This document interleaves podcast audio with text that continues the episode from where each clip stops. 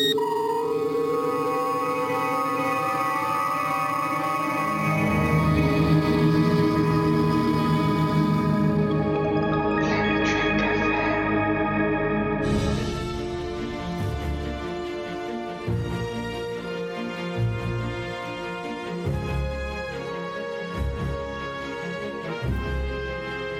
Moin Moin und herzlich willkommen zu Planet Trek FM, der Ausgabe 21. Und natürlich ist mal wieder alles anders. Wir hatten vor, über Star Trek Enterprise Staffel 4 zu sprechen. Und dann veröffentlicht Netflix einen Tag vor der zweiten Staffel von Star Trek Discovery alle vier Shorttracks auf einmal. Was machen wir also? Wir setzen uns hin und sprechen darüber. Somit ist das heute also ein Special zu den vier Shorttracks. Meine Gäste sind mein Dauer-Co-Pilot, der wunderbare, unglaubliche Moritz Wohlfahrt alias Damok auf dem Ozean. Hallo Moritz. Check, check.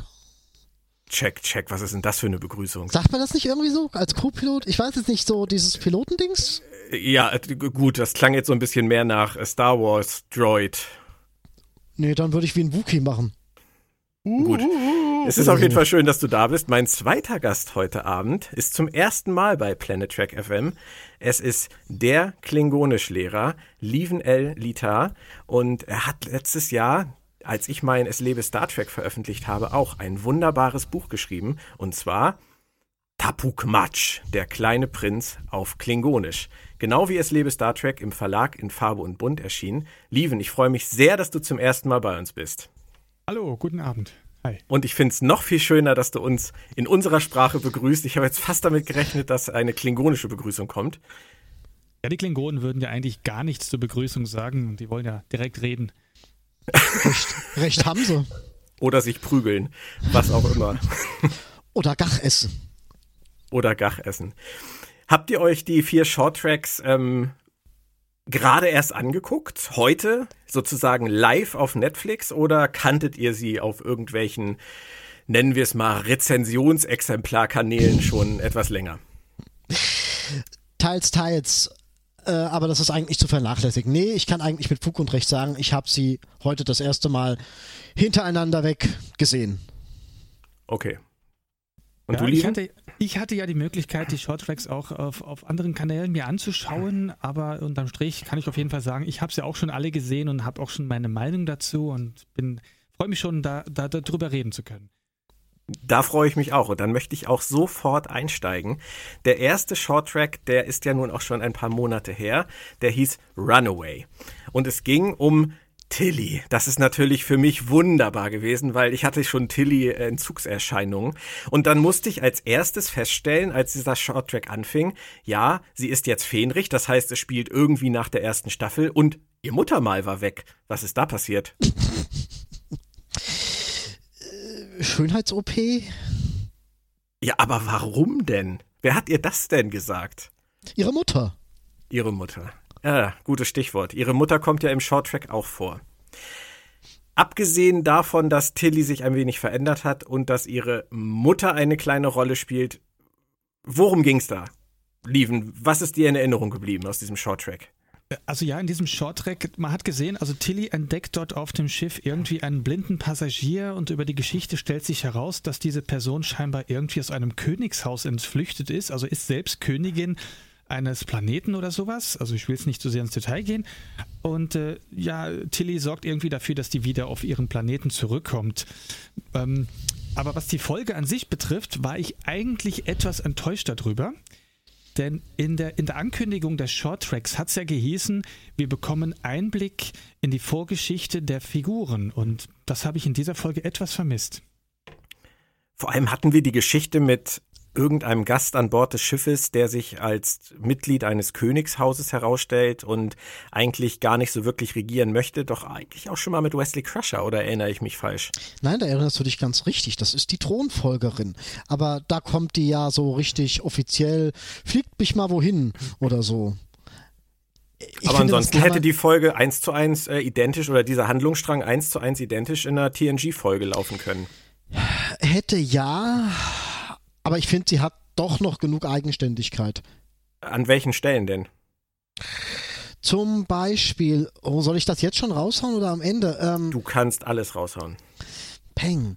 Ähm, sie ist ja auf der Flucht und ich finde, das verleiht dem ganzen Jahr einen ganz anderen Touch. Sie will ja nicht Königin sein und ähm, sie hat ja auch was erfunden, was ihre Welt revolutionieren, evolutionieren würde. Nicht nur ihre. Ja, ja, ja, klar, klar, so ziemlich jedes weltraumfahrende Volk, wenn sie es denn weitergeben würden. Ich weiß gar nicht, ob sie das müssten. Nee, müssten sie nicht. Also eigentlich könnten sie es auch behalten. Ich weiß es nicht. Aber ja, nee, ich finde es eigentlich als solches hat es genug im Alleingang. Also da bin ich ehrlich gesagt total bei Lieven. Ähm, äh, mir hat das nichts Neues über Tilly erzählt.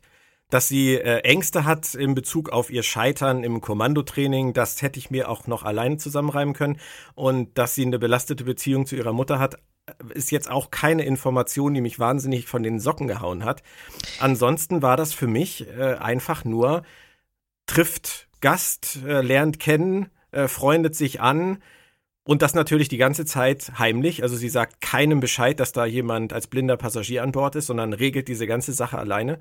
Ähm, und dann weg und peng. Und beamt Eine sie dann Sache sogar noch irgendwie. Eine Sache habe ich vergessen. Was denn? Ja, und ich glaube fast, ich in meiner grenzenlosen Gutgläubigkeit, ähm, diese Königstochter schenkt ihr zum Schluss einen Kristall. ja. Ein Dilithiumkristall. Und ich glaube fast, das ist einer der zwei Gründe, warum diese Episode überhaupt existiert. Den zweiten denke- erzählst du, erzählst du uns gleich. Ich frage jetzt aber mal Lieven, hätte man dafür einen ganzen Shorttrack gebraucht?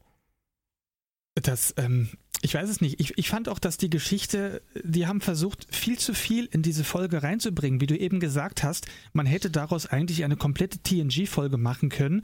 Und die haben das alles in, in diese 10, 15 Minuten hineingepresst. Und irgendwie kam es mir so vor, als ob die dort einfach nur Text reingehauen haben. Die haben so viel geredet, aber es ist eigentlich nichts passiert in dieser Folge. Und das war das, was mir so ein bisschen gefehlt hat.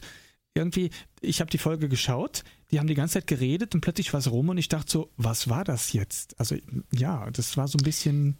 Das war halt für, das war halt ein totaler, nicht mal für mich ein B-Handlungsstrang, sondern das war halt irgend so ein verlorener C-Handlungsstrang einer Episode, ähm, der nur funktioniert, wenn der Rest des Materials über 50 Minuten gut ist. Also für mich, für mich war das genauso wie für dich, Lieben. Ich habe das geguckt und ähm, habe die ganze Zeit gedacht, ja, ja, Tilly, Herzchen Augen, schön. Und dann war es vorbei. Darf ich jetzt was auf die gesamten vier Shorttracks beziehen? Hei, hei, hei, hei, hei, hei. Jetzt willst du vorgreifen? Ah, In gewisser Weise ja.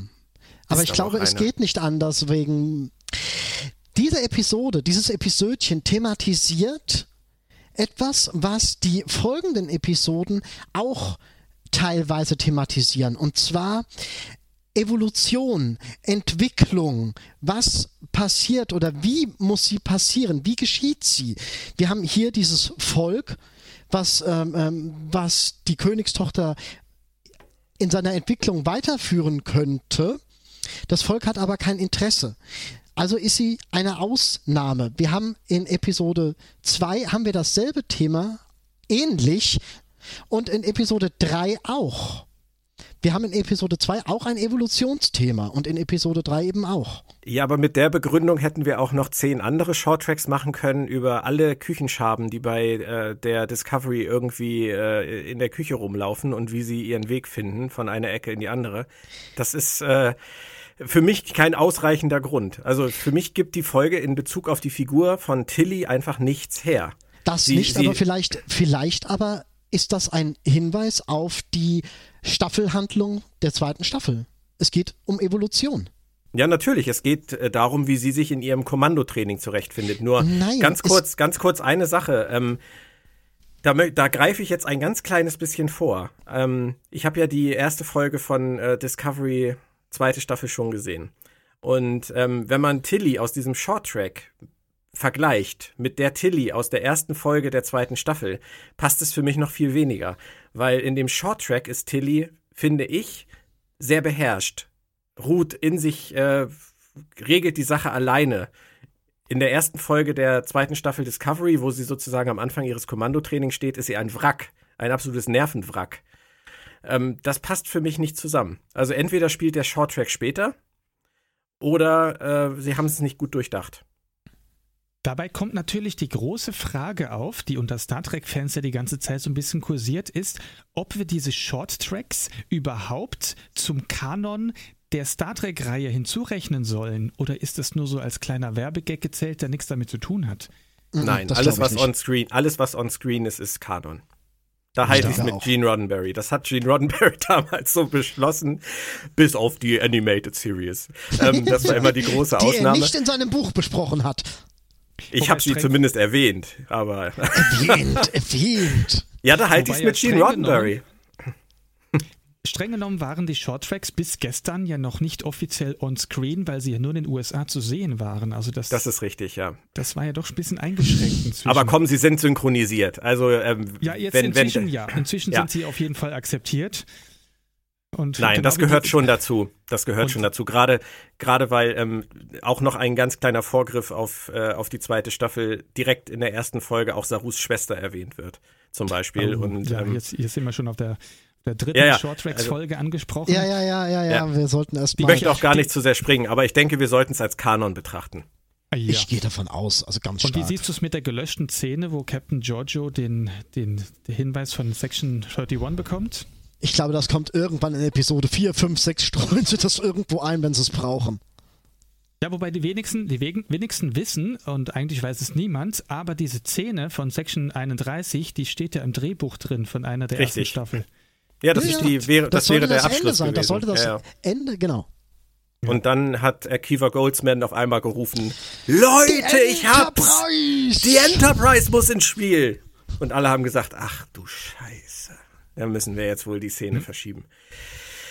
Aber so wäre es wahrscheinlich gekommen. Also ich denke auch, obwohl die nicht synchronisiert ist und obwohl die definitiv eher Bonus-Feature ist, müssen wir die zum Kanon zählen, weil in der zweiten Staffel ja auch darauf Bezug genommen wird, dass sie für die Sektion 31 arbeitet. Äh, glaubt ihr wirklich nicht, dass die nochmal irgendwo eingestreut wird? Die, die, die schmeißen die doch nicht weg. Du meinst, die, die schneiden die in eine Folge rein? Die schneiden die da was? irgendwo rein. Klar, das kriegt man doch am Anfang von Prolog. Meinst du wirklich? Das kann ich mir ja, nicht vorstellen. Doch, doch, doch. Ja, da können wir gerne mal eine Wette äh, abschließen, wir beiden. Um wie viele Föderationsdukaten wetten wir? Drei Barren Gold gepresstes Latinum und eine Flasche andorianisches Ale. Ja, gut, wir kriegen das irgendwie geregelt. Ich sage auf jeden Fall, passiert nicht. Sie können es ja als Intro nehmen für die neu geplante Serie mit äh, Captain Giorgio, die soll ja eine eigene Serie kriegen da. Nennen Sie nicht äh, Captain Giorgio, das sind, das, ist, das sind alternative Fakten. das sind Fake News. Das ist Imperatorin Giorgio. Da wird aber auch schon gemunkelt. Er macht hier den Kurtzman. ja, Der Kurtzman nennt die auch nur noch Captain Giorgio, damit alle Leute denken, also Captain Giorgio ist alles in Ordnung. Es wird aber auch schon gemunkelt, dass die Serie vielleicht sogar doch gar nichts mit äh, Michael Yeo zu tun hat, aber das glaube ich nicht. Weil dazu hat ja, sie sich schon die, geäußert. Ja, die offizielle, also, die offizielle Presseerklärung ist doch, dass Michelle Joe da die Hauptrolle spielt. Also das, ja, äh, da bist du einem, da bist du einer Fehlinformation. Ich bin der nicht, Mann. ich glaub der nicht. Ich habe der nicht hast, geglaubt. hast wieder nicht meinen Artikel gelesen, ne? Liest du mal in irgendwelchen komischen Foren. Ja Gut, aber nochmal. Wart's nur ab, wart's nur ab, wenn die, wenn die, wenn die, wenn die die Szene reinschneiden, dann krieg ich Gold ja. und Latinum und El. das. Kommen wir noch mal ganz kurz zurück zu Runaway. Gibt's nee, denn nee, nee, irgendetwas? Nein, nein. Gibt's denn auch irgendwas an der Folge, was für euch äh, relevant zu erwähnen wäre? Nö, der Kristall. Was bleibt? Kristall, du hast gesagt Evolu zwei Sachen, weswegen ja, ja. diese Folge. Und das Evolutionsthema. Die beiden Sachen. Okay. Ja. Gut. Äh, bringt mich wieder zurück zu meiner Frage an Lieven, ob man dafür einen Shorttrack hätte machen müssen. Ich würde sagen, nein. Das Einzige, was mir in Erinnerung bleibt von der Folge, ist die Message, Eiscreme verbindet und Zucker geht immer. Das ist ja. das, was, äh, was ich mir gemerkt habe. Aber ansonsten, gut. Tilly geht auch, halt auch immer. Hast du auch in deiner Zusammenfassung geschrieben, das mit dem Eiscreme, das stimmt tatsächlich. Und ähm, ja, also generell meine Erwartung an die Short Tracks. Es hat ja vorher gehießen, jede Folge würde einen Charakter aus der Serie etwas näher beleuchten und seinen Hintergrund erklären. Und äh, von allen vier Short Tracks hat man das eigentlich nur in der Folge vom Saru gesehen, die dritte. Ähm, und diese erste war für mich so enttäuschend, dass ich eigentlich gar keine Lust hatte, weiterzuschauen. Aber und dann kam ja. Calypso. Und dann jetzt bin ich Calypso. gespannt. Ja, jetzt kommt Calypso. Ja, Lieven hat den ersten Schuss. danke, danke. Ähm, ja, wie ich ja dir vorher schon gesagt hatte, ich habe dort abweichende Meinungen. Ich habe gehört, manche finden die Folge Calypso ja wirklich eine der besten überhaupt. Und ich muss sagen, auch da war ich etwas enttäuscht. Vor allem zum ersten war ich enttäuscht, dass ich jemanden sehe, den ich gar nicht kenne. Also diesen Schiffbrüchigen, der dort auf die Discovery irgendwie landet, fand ich so ein bisschen okay. Und in dieser Folge, in der er einfach mit dem Computer redet, sich fast in ihn verliebt und dann das Ganze abbricht, ja, es ist eine interessante Geschichte, aber ich fand das dann auch wieder so, okay, was soll das? Was hat das mit Discovery zu tun? Und da war ich dann eben nochmal enttäuscht. Outer Limits konnte das besser. Und Joss Whedon. und Joss Whedon. Aber der kann alles besser. Ach, Moritz. Outer Limits konnte das besser. Gut, okay, so könnten wir schon mal anfangen. Ähm, ich möchte dir da schon ein bisschen widersprechen, Lieven, weil ich glaube, dass die Shorttracks es sowieso schwer haben, eine Daseinsberechtigung für sich zu finden. Wenn sie versuchen, Figuren ähm, in 13 Minuten um neue Facetten zu bereichern, wie sie es bei Tilly versucht haben, ähm, kann das mal funktionieren oder wie bei Runaway halt auch nicht. Wenn sie wie der Michael Chabon, der Autor von Calypso, sagen, ich nehme jetzt einfach mal das Setting, mach damit was völlig anderes und erzähle eine Geschichte, die man überhaupt nicht erwartet, ebenso wie bei Outer Limits oder wie bei Twilight Zone, dann finde ich das eigentlich ziemlich gut. Und es ist vor allem für mich der richtige Weg in die Richtung, irgendwann mal zu sagen, wir machen doch so eine Anthology Star Trek Serie, wo wir einfach mal diese Woche fragen, wie geht's Garak eigentlich auf Cardassia? Wie hat sich hm. Seven auf der Erde eingelebt? Heißt der Holodoc immer noch Joe. Das sind so die Dinge, die die Fans ja seit Jahren und Jahrzehnten interessieren. Und ähm, das ist für mich ein Schritt in diese Richtung. Einfach zu sagen, was kann man im Star Trek-Kontext alles erzählen? Und ähm, da finde ich, hat er wirklich ein sehr, sehr cleveres, kleines Drehbuch geschrieben. Und lass mich noch einen ganz kurzen Satz äh, anfügen. Vor allem, finde ich, hat diese Folge eine eigenständige Dramaturgie. Das ist für mich eine abgeschlossene Geschichte mit Anfang, Mittelteil und Auflösung mit Payoff für die Zuschauer und für die Figuren. Ja, genau. Da gebe ich dir in allem recht. Ich finde, dass die Geschichte war auch super. Aber ich muss nochmal, wie ich eben schon sagte, was hat das mit Discovery zu tun? Weil, wie du ja gerade sagtest, was macht Seven of Nine auf der Erde? Heißt der Doktor immer noch Joe? Genau das sind Fragen. Und genau das hätte man zeigen können, indem man irgendeinen von der Discovery genommen hätte und gezeigt hätte, zum Beispiel, wie kommt Captain Lorca zur Föderation oder wie ist überhaupt der echte Captain Lorca gewesen oder irgendeine Figur. Aber nein, die entscheiden sich dafür, eine absolut fremde, unbekannte Person dort reinzusetzen. Und äh, ja, okay, es war vielleicht eine schöne Folge, aber hatte eben wieder mal, also, also noch schlimmer als die vorige Folge, gar nichts mit Discovery zu tun. So, und jetzt komme ich und lehne mich, lehn mich ganz weit aus dem Fenster und sage, natürlich, sie haben eine Hauptfigur aus der Serie beleuchtet. Die sie haben das Schiff beleuchtet. Nein, sie haben das Schiff beleuchtet. Das Schiff ist das Relevante und ich vermute tatsächlich, dass sie irgendwann vorhaben, dieses Setting zu verwenden, um das Schicksal der Discovery zu erklären. Oder sie führen eine KI ein, kriegt das Schiff im Laufe der zweiten Staffel eine KI oder im Laufe der dritten, genau. Und wir äh, wissen dann schon, ach du denken. Scheiße, ähm, das wird irgendwann mal, könnte mal. Also ich denke tatsächlich, dass das entweder ein Gedankenspiel ist, was könnte aus der Discovery irgendwann werden und wir kriegen die Auflösung später. Oder es ist tatsächlich schon der Endpunkt. Also der Endpunkt irgendeiner Entwicklung, die wir irgendwann bekommen. Das hoffe ja. ich sehr, sehr, sehr stark, dass sie das Ja, auch so da könnte man wollen. jetzt Wetten abschließen, ob tatsächlich in der allerletzten Folge von Discovery, hoffen wir mal, dass es noch lange dauert, äh, dass die dann wirklich sagen, okay, die Discovery wird jetzt einfach aufgegeben, alle Mann verlässt das Schiff und das Schiff fliegt dann dort ziellos durch den Weltraum und trifft dann tausend Jahre später diesen Schiffbrüchigen. Das wäre natürlich interessant, ob die das wirklich so machen. Das werden wir irgendwann einführen. vielleicht erfahren.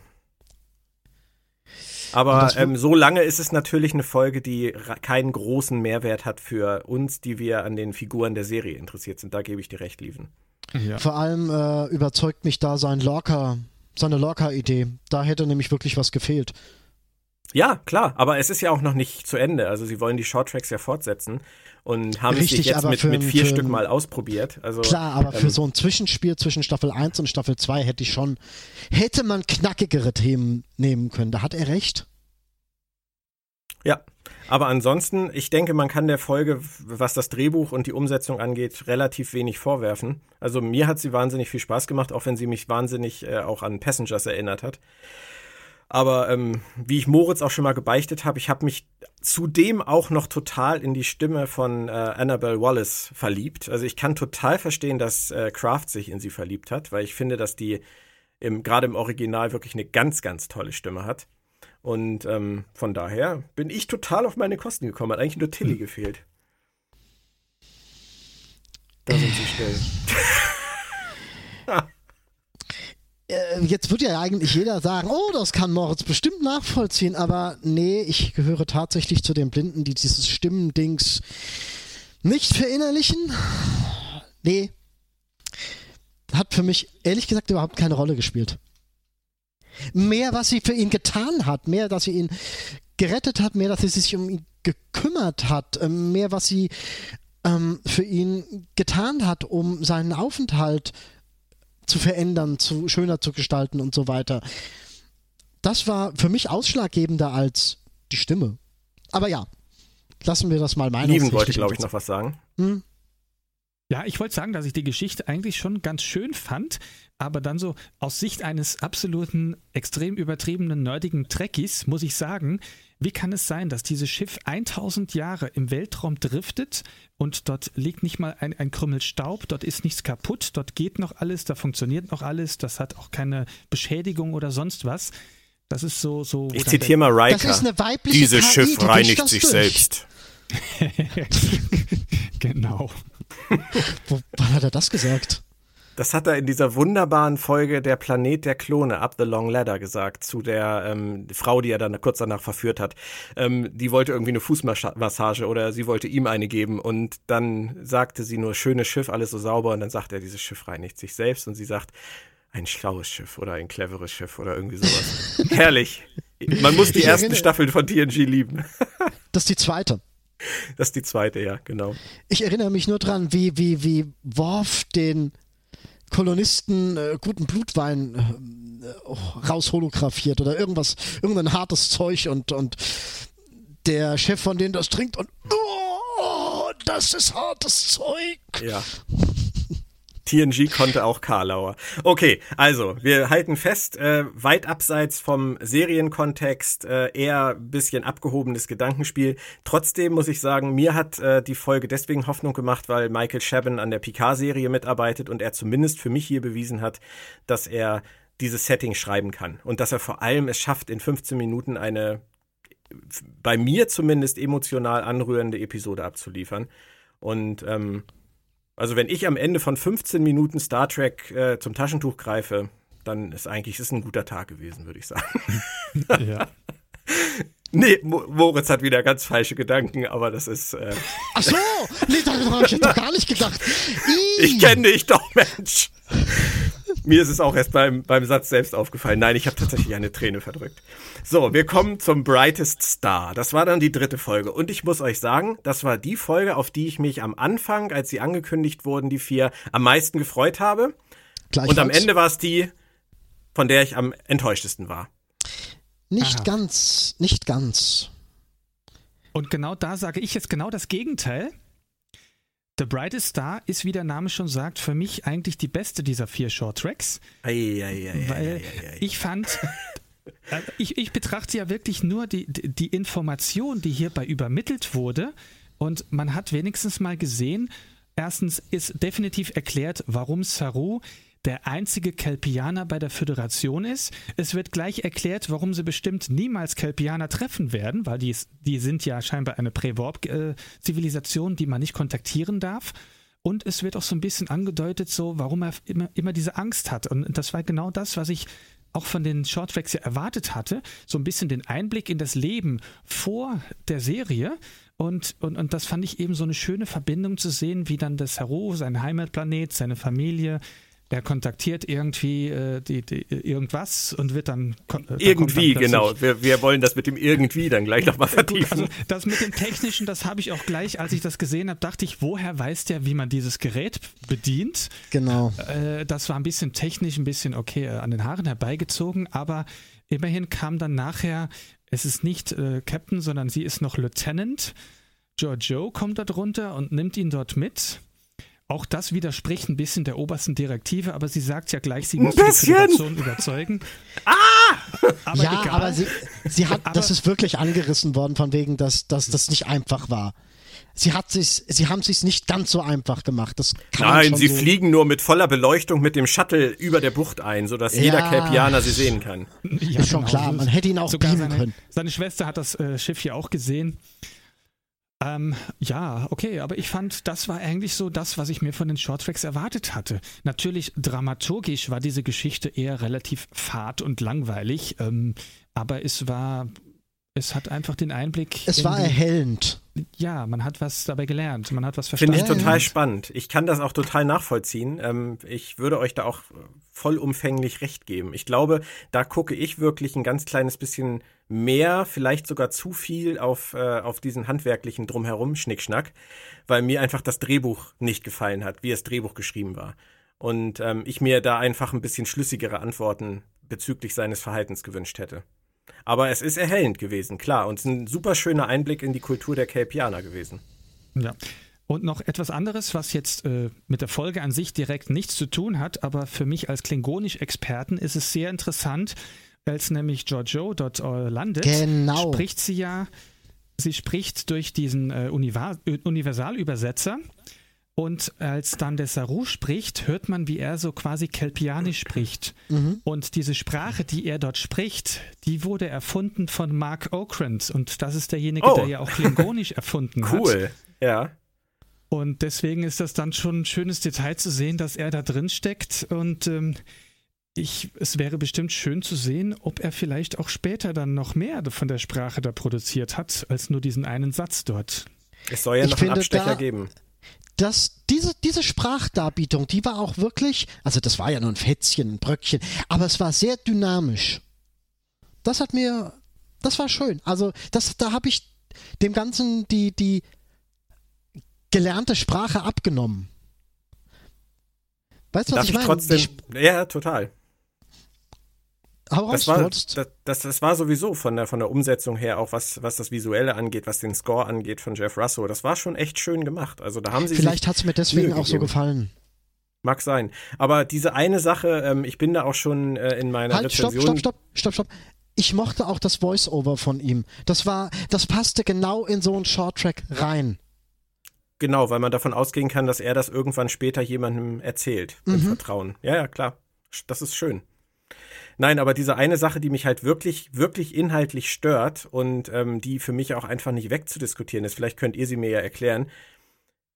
Dieser Kelpianer von dieser Pre-Warp-Zivilisation bastelt an irgendeinem Gerät rum und schafft es durch Zufall ein, eine Nachricht ins Weltall zu senden, obwohl er gar keine Ahnung hat, ob da überhaupt jemand ist oder wer oder wie. Und die Sternenflotte fängt das auf und sagt, Mensch, das ist ja ein primitives Volk, aber der eine, der hat es immerhin geschafft, aus einem Klumpen Technik irgendwie eine Nachricht zu schicken. Der muss so helle sein, den müssen wir uns unbedingt rekrutieren. Das ist Punkt 1. Ähm, das macht für mich. La, lassen Sie okay. mich ausreden, Herr Wohlfahrt. Das ist Punkt 1. den ich nicht akzeptieren kann. Der zweite Punkt ist, selbst wenn man akzeptieren würde, dass die Sternenflotte es so nötig hätte, so auf diese Art und Weise Leute zu rekrutieren von anderen Völkern, ist es dann meiner Meinung nach auch noch ein ganz massiver Verstoß gegen die erste Direktive oder gegen jegliche moralischen Überlegungen, weil kein Volk im Weltall kann sich entwickeln, wenn man ihm die besten Leute wegholt. Das heißt, wenn dieser Evolutionsprozess der Kelpianer vielleicht daran hängt, dass Leute wie Saru irgendwann sagen, zu den Sternen blicken und sagen, da muss noch mehr sein, als hier auf dem Planeten zu sitzen, bis man abberufen wird, dann kann man den doch nicht wegholen. Da muss man denen doch die Möglichkeit geben, ihren natürlichen Evolutionsprozess durchzuführen und kann nicht sagen, der ist clever, den nehmen wir jetzt. Und wenn seine Schwester genauso helle ist, holen wir die nächstes Jahr. Das, das macht die Sternflotte äh, für mich zu einer ganz merkwürdigen Organisation. Ist richtig, man kann, man kann es so argumentieren, aber es könnte genauso gut sein, und das ist mein Gutglaube, vielleicht ist Lieutenant Giorgio auf einem Schiff gewesen, das diesen Planeten ähm, vom Orbit aus erforscht hat und sich ein Bild davon gemacht hat. Die haben gesehen, jo, da leben mehr oder weniger zwei Völker, wo das eine jetzt wohnt, weiß ich nicht. Und das ist das andere Volk auf. Und da ist einer, der schickt ein Signal, der interessiert sich, der muss sich in irgendeiner Art und Weise für das interessieren, was um ihn rum ist. Und der schickt uns ein Signal. Können wir den jetzt einfach diesem, diesem Schicksal hinter, ähm, na, überlassen, dass er da am Ende einfach nur weggemampft wird und dann ist auch nichts mit Evolution und Weiterentwicklung. Jo, ist euer Hoffnungsträger Nein, das ist, das ist überhaupt Prost. nicht an der, das ist nicht an der Sternenflotte, das zu entscheiden. Und diese das Diskussion, die haben wir schon richtig. so oft in Episoden geführt. Ähm, und wir kommen immer wieder auf den Punkt zurück, den Captain Archer immer so schön artikuliert hat, aber nie befolgt hat. Wir sind nicht hier draußen, um Gott zu spielen. Richtig, aber erinnerst du dich, wenn wir es jetzt schon von TNG Staffel 2 haben, an die Episode, sie heißt im Deutschen Brieffreunde? Wo, da hm. wo, Data mit äh, äh auch Sarjenka. Genau, Sachenka. Mit einem kleinen Mädchen kommuniziert und äh, der Planet ist von Erdbeben bedroht. Und da greift er ja auch ein und, und da streiten sie sich auch ganz gut und dann, dann, dann, dann ruft sie mal Hilfe, Data, Hilfe, Data und Captain Picard sagt, ups, nee, die kann ich jetzt nicht mehr sterben lassen. Wir haben solche Fälle. Ja gut, das ist ja aber ein, ein, großer Unterschied. Dort, das hat ja sogar, haben sie das ja später auch erklärt, Scharjenka hat ja offiziell um Hilfe gerufen und sie war ja, ja auch in Gefahr. Absolut. Und der, der Saru hat ja das Gerät, also auf dem Display hat man ja Buchstaben gesehen, die wurden ja für uns visuell so gewandelt, dass man sie lesen kann. Da Herrlich, stand drauf Hallo. Hallo stand drauf auf Englisch und später stand dort Today. Also er hat mhm. hier einfach nur irgendwelche Wörter irgendwo hingeschickt und wusste nicht einmal wohin. Das kam ja noch hinzu. Es wurde ja nicht erklärt, wo die Baul herkommen.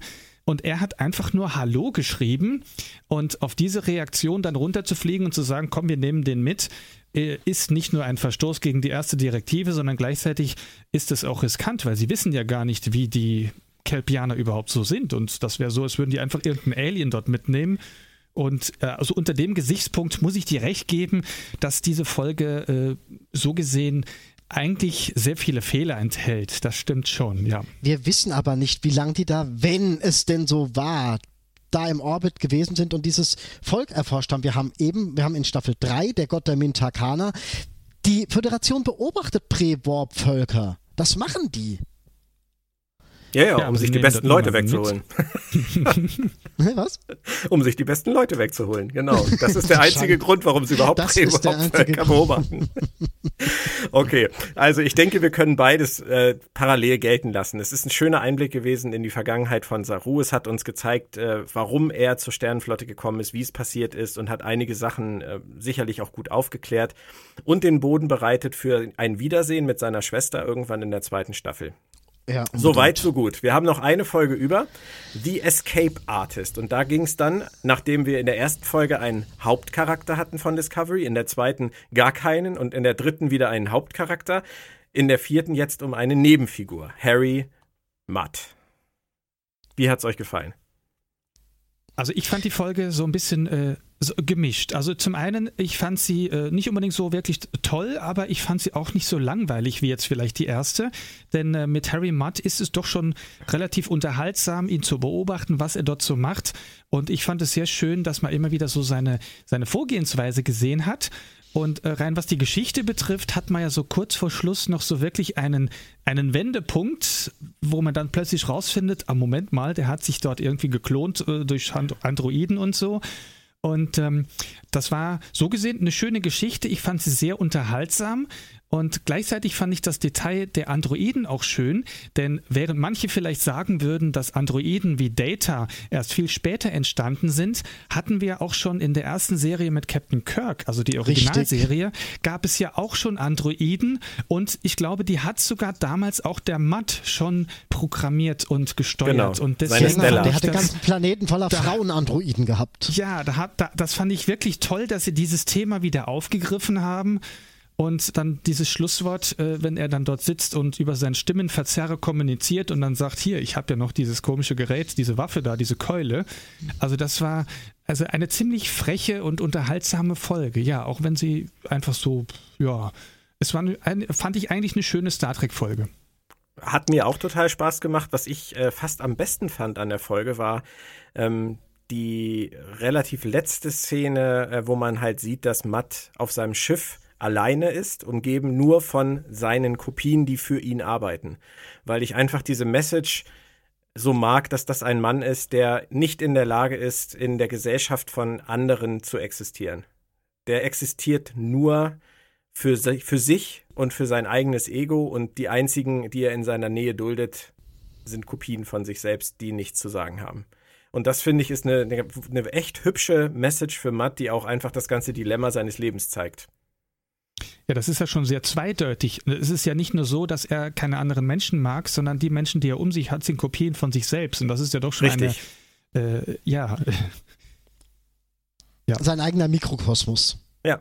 ja, ja. Er, ist halt, er ist halt ein unverbesserlicher Narzisst.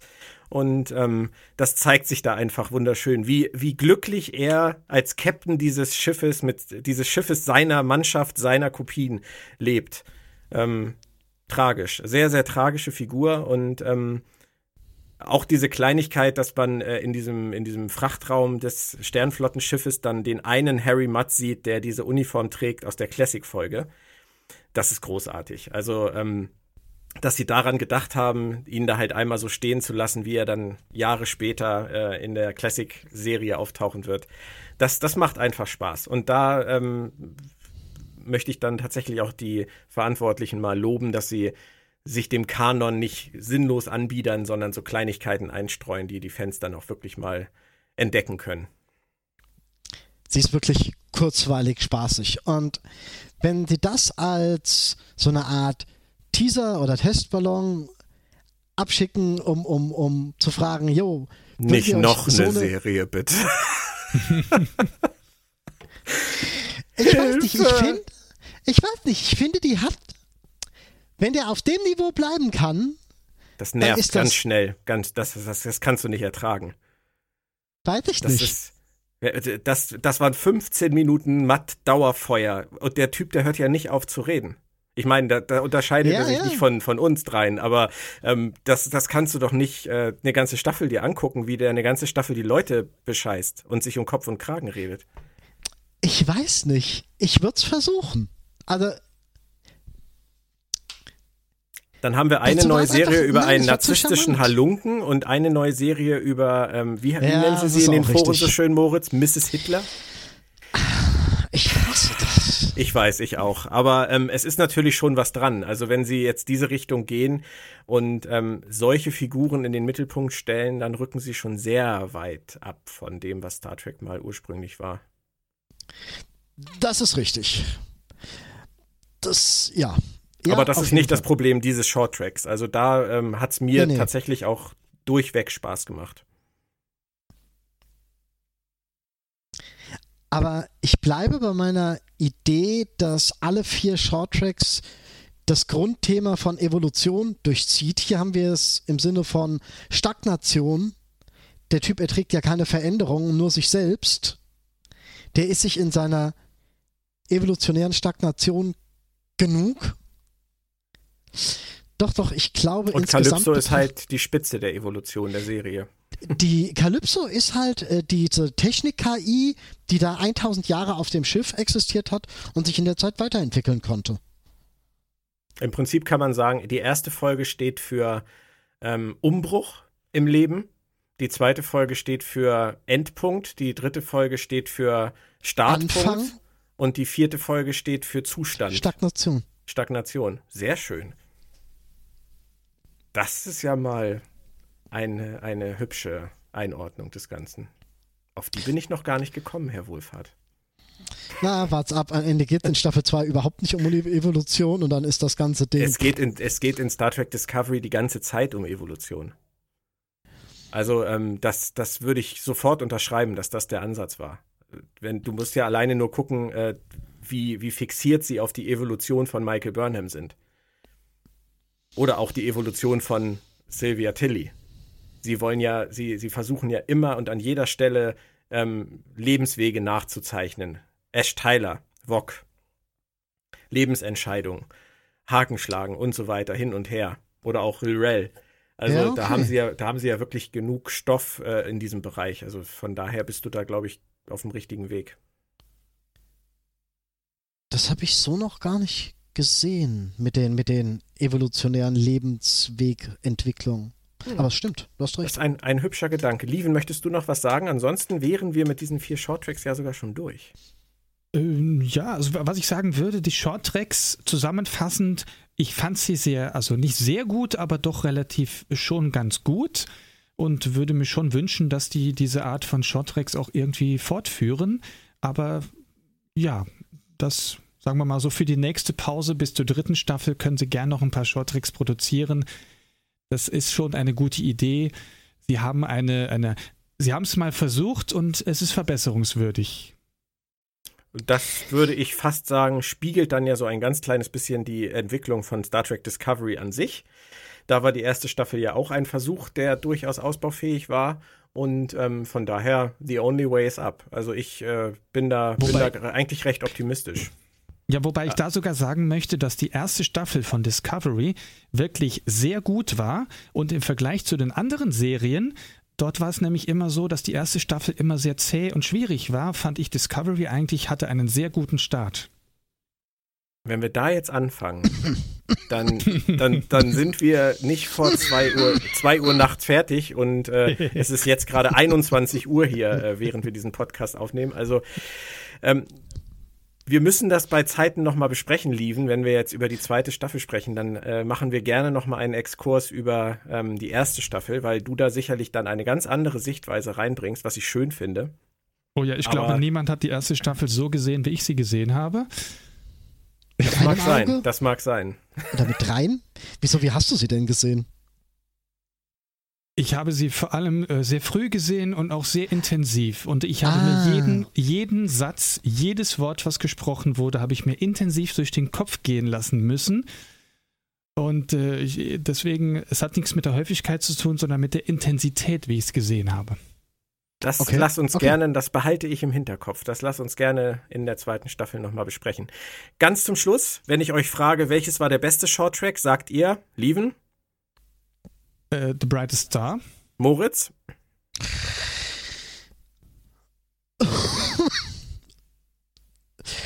nein, geht nicht. Björn, das geht, nein, geht nicht. Weil, mm, mm, mm, kann ich nicht. Weil, wie du gesagt hast, wie du schon schön gesagt hast, Brightest Star hat extremste Logikprobleme und, und Kanonprobleme. Du kannst dich für keinen entscheiden. Nein, kann ich nicht. Okay. Okay, welches ist der, also ich äh, bleibe bei Calypso. Welches ist der schwächste gewesen von den vieren Lieven? Der erste, oh, Elin. Ja, die erste Folge auf jeden Fall mit der Tilly, das war so ein bisschen ja. so, die, die wussten nicht, wo sie hin wollten. Das war zu viel auf einmal. Ja, da sind wir uns dann ja wenigstens einig. ich würde nicht so begründen, ich würde nicht so begründen wie äh, er, aber ähm, nee, die war schon, die war schwach. Okay, alles klar. Ich glaube, der dann, Kristall ist wichtig und ich glaube, das Volk ist noch mal, wird nochmal irgendwie, aber ja, Gut, der Kristall ist wichtig, ab. das Volk vielleicht, äh, Sarus Schwester ist wichtig, ähm, die Androiden sind wichtig und das Schicksal der Discovery und die KI. Wenn wir uns darauf ja. ein bisschen einigen und gucken, was passiert, haben wir genug zu tun. Ich danke euch auf jeden Fall. Es hat sehr viel Spaß gemacht, diesen spontanen Special Podcast über die vier Short Tracks mit euch zu mhm. machen. Ich freue mich auch sehr auf die zweite Staffel, muss ich ganz ehrlich gestehen. Es geht endlich wieder los morgen. Werde ja. natürlich dann auch auf Netflix die deutsche Version noch gucken und ähm, dann freue ich mich auf den ersten Podcast. Planet Track FM ist weiterhin eine Produktion vom Rode Verlag und wird unterstützt von Verlag in Farbe und Bund, Corona Magazine, FedCon und FedCon Geeks Club. Ihr findet uns unter www.planettrackfm.de sowie über Soundcloud, Spotify, iTunes und per RSS-Feed in eurem Podcatcher. Den kriegt ihr entweder auf der Homepage oder Ihr könnt einfach bei Twitter at Björn Sülter mit OE und UE fragen, dann kann ich Ihnen euch den auch liefern. Wenn ihr mich abonniert bei Twitter, dann habt ihr immer alle Informationen über die neuesten Podcasts oder Rezensionen. Denn die Rezension zu allen Folgen von Star Trek Discovery, zu allen Shorttracks etc. schreibe ich exklusiv für Sci-Fi auf sci-fi.de. Ab morgen, Freitag, 11 Uhr geht's los. Ich freue mich drauf. Ich sage danke, Lieven. Gern War mir ein. Vergnügen. Schönen Das Abend. Hat mir Und auch einen Spaß Moritz. gemacht, wie immer. Dankeschön, Moritz. Immer, immer, immer gern. Und bis nächste Woche bei Planet Track FM. Ciao. Jojo, Kapla. Na, da kam es wenigstens noch einmal. da kam's doch. Hallo. Also,